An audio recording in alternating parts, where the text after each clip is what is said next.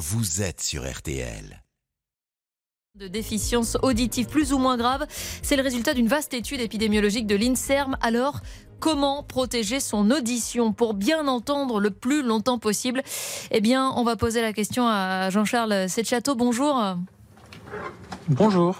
Vous enseignez l'audiologie à l'Université de Montpellier et vous êtes aussi le vice-président de l'association euh, JNA, Journée nationale de l'audition, qui cherche donc à sensibiliser les, Français face aux, risques de perte d'audition. Euh, d'abord, ces risques, comment les identifier? Euh, Quand j'écoute quelque chose, comment savoir si je l'écoute trop fort, si c'est dangereux pour mes oreilles? Est-ce que c'est nécessairement douloureux d'ailleurs? Non, c'est nécessairement douloureux. Par contre, quand on écoute trop fort, en fait, souvent on, le sait. Hein, euh, on a tendance à, réagir finalement à ce niveau sonore trop important. C'est un peu comme souvent au cinéma d'ailleurs. Euh, vous, avez, vous avez sûrement eu cette expérience-là. Quand vous êtes dans la salle au début, le son est fort. Et puis au bon moment, vous vous adaptez mais vous savez qu'il est fort quand même. Vous savez, et il reste fort, il reste au même niveau. Donc souvent on le sait déjà. Après, bah, avec l'excitation que cela procure aussi, parce que le son fort procure une certaine excitation, un certain plaisir aussi, bah, on a tendance à rester et à finalement s'exposer de manière volontaire à un son trop fort. Est-ce qu'il y a des repères? Est-ce qu'on peut faire par exemple des petits exercices pour savoir si on entend bien, on parle euh, tout bas ou on chuchote à quelques mètres euh, d'une personne pour voir si tout va bien? Alors c'est un, un bon moyen, ça peut fonctionner. Un moyen assez simple aussi, c'est de comparer le niveau auquel on fixe la télé par rapport à quelqu'un qui entend bien. Euh, si vous fixez le, niveau de télé trop fort par rapport à quelqu'un qui entend bien, bah souvent c'est qu'il y a déjà un problème. Après, il y a un certain nombre d'applications aussi qui sont gratuites, qui permettent de tester son audition. Euh, il y a un certain nombre aussi d'opérations qui sont faites par la JNA, euh, notamment pour, pour aller tester l'audition, dépister l'audition un peu partout en France. Est-ce qu'on est tous Donc, il faut chercher, ça se trouve. Est-ce qu'on est tous égaux face au, risque euh, du bruit? Est-ce qu'on part avec le même capital de départ?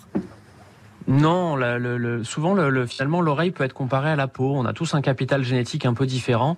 Euh, certains, enfin, certains, on va avoir une audition qui résiste mieux, d'autres une audition qui résiste moins bien. De toute manière, de la même manière que finalement que pour le soleil, euh, il vaut mieux comme on ne connaît pas finalement notre capital personnel, il vaut mieux partir du principe qu'on a un capital qui est, euh, qui est limité et essayer de le protéger au mieux.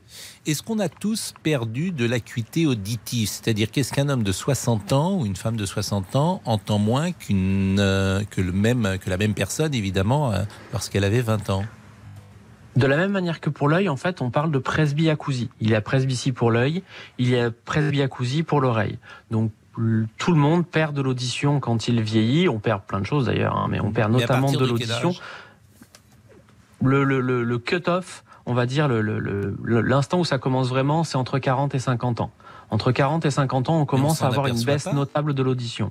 On n'a pas ce Non, pas nécessairement parce que en fait, souvent cela va concerner principalement des très petits sons ou on va dire des, des moments assez spécifiques. Ou par exemple, on va, on va avoir tendance à dire que les plus jeunes articulent mal ou parlent pas assez fort. Donc finalement, on va se dire que c'est la faute des autres qui ne produisent pas assez bien l'information, mais que finalement, c'est pas le problème de nous qui n'entendons, qui entendons moins bien. Euh, Jean-Charles, euh, c'est château. Demain, nous serons le 21 juin. Ce sera la fête de la musique avec donc euh, son lot de concerts, de décibels. Comment se protéger si danger il y a? On y va avec un casque anti-bruit, avec des boules caisses Alors, pour les enfants, je conseillerais de prendre systématiquement un casque anti-bruit parce que autant le, bruit est, nocif pour les adultes, mais on se doute et on sait qu'il est d'autant plus nocif pour les enfants. Les petites oreilles sont plus sensibles que les grandes. Et pour euh, bah, les adultes, ça peut être intéressant de prendre un casque. Il n'y a pas de raison de ne pas en mettre et de ne pas se mettre trop près des sources de des sources de de, de, son, hein, des sources de musique. Euh, le positionnement aussi par rapport au haut-parleur est très important.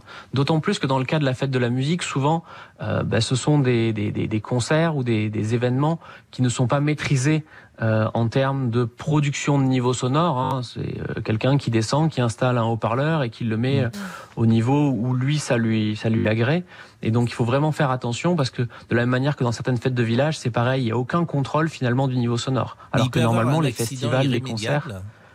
Il peut avoir un accident irrémédiable euh, de quelqu'un dans un concert et qui perd définitivement l'audition, par exemple un, très mauvais placement près des haut-parleurs, ça pourrait arriver. C'est-à-dire que vraiment, euh, quelqu'un euh, qui, qui, qui, se placerait très mal pourrait avoir une perte d'audition, une perte d'audition assez rapide. ou à minima des acouphènes. Installation d'acouphènes, alors des fois, c'est réversible. Hein. Il peut y avoir une surdité temporaire qui va être réversible, c'est-à-dire que quelques jours, quelques, on récupère finalement de l'audition, ou du moins on a l'impression de récupérer de l'audition, ou alors la couffaine s'en va. Mais souvent, ces signes-là déjà sont précurseurs, on va dire, d'un problème futur. C'est-à-dire qu'on a une récupération, mais derrière, sur le temps long, euh, bah, ce problème-là va revenir. Donc euh, l'exposition, il suffit d'une mauvaise exposition finalement pour préparer un terrain favorable à un problème auditif, que ce soit de l'acouphène, de la surdité, pour plus tard.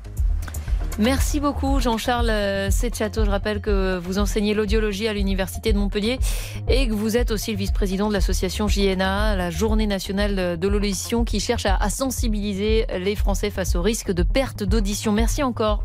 L'info revient dans quelques instants avec le journal de 12h30. Votre avis compte. Venez l'exprimer sur RTL au 3210.